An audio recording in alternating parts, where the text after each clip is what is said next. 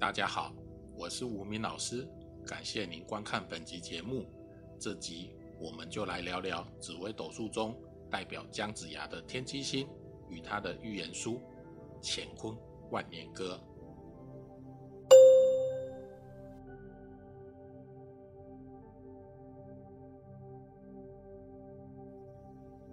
天机星，南斗正曜第三星，属紫微星系，兄弟宫主，乙木。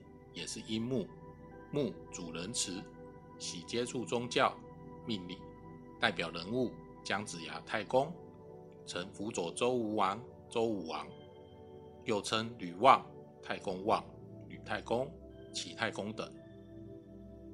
天机星是易算之星，理智分明，机智智慧，慈善，孤独命，婚姻晚或无婚姻格局，修道命。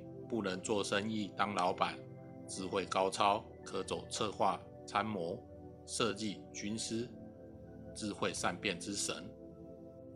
天机星也主智慧、思想、手足、神经系统，化气为善，化忌为恶，伤脑筋，头脑打结。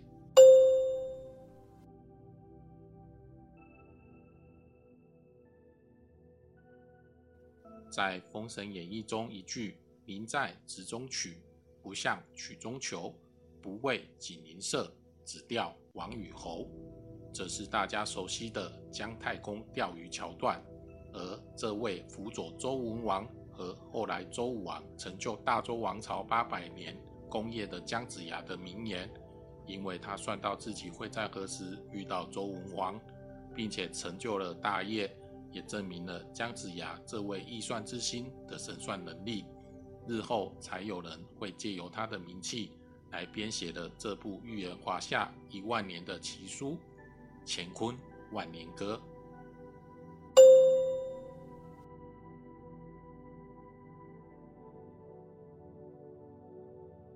《乾坤万年歌》全文七百七十字，共一百零六句，每句七言。是根据《周易》对于华夏一万年神奇推演之作，预测了从宇宙混沌开始至三王五帝后一万年华夏国运变迁，基本上预言到了公元三千四百年为止。《乾坤万年歌》出现在民国四年（一九一五年）五月出版，清溪散人所著《中国预言七种》一书中出现。而文中一开始注释如下：周吕望著《乾坤万年歌》，汉严光著，就可以说明此书应是后人托姜子牙之名所作。因为姜子牙的年代流行的文字应为甲骨文，当时的文章风格应该比较倾向《诗经》类型。比较《乾坤万年歌》当中出现的天干地支属三皇五帝。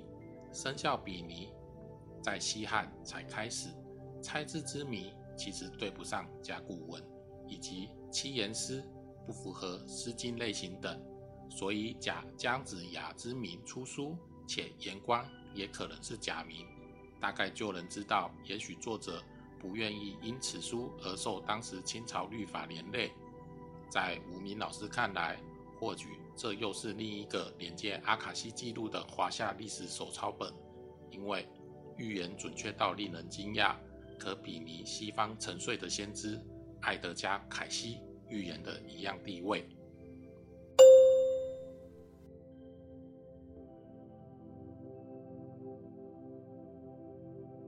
武明老师就带大家一起来解析这与紫微斗数亦有渊源之心——天机星。姜子牙的预言，《乾坤万年歌》。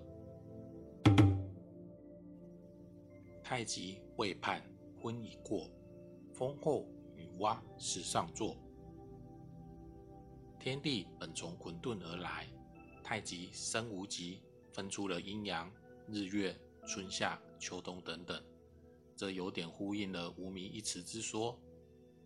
可参考无名一词的由来那部影片。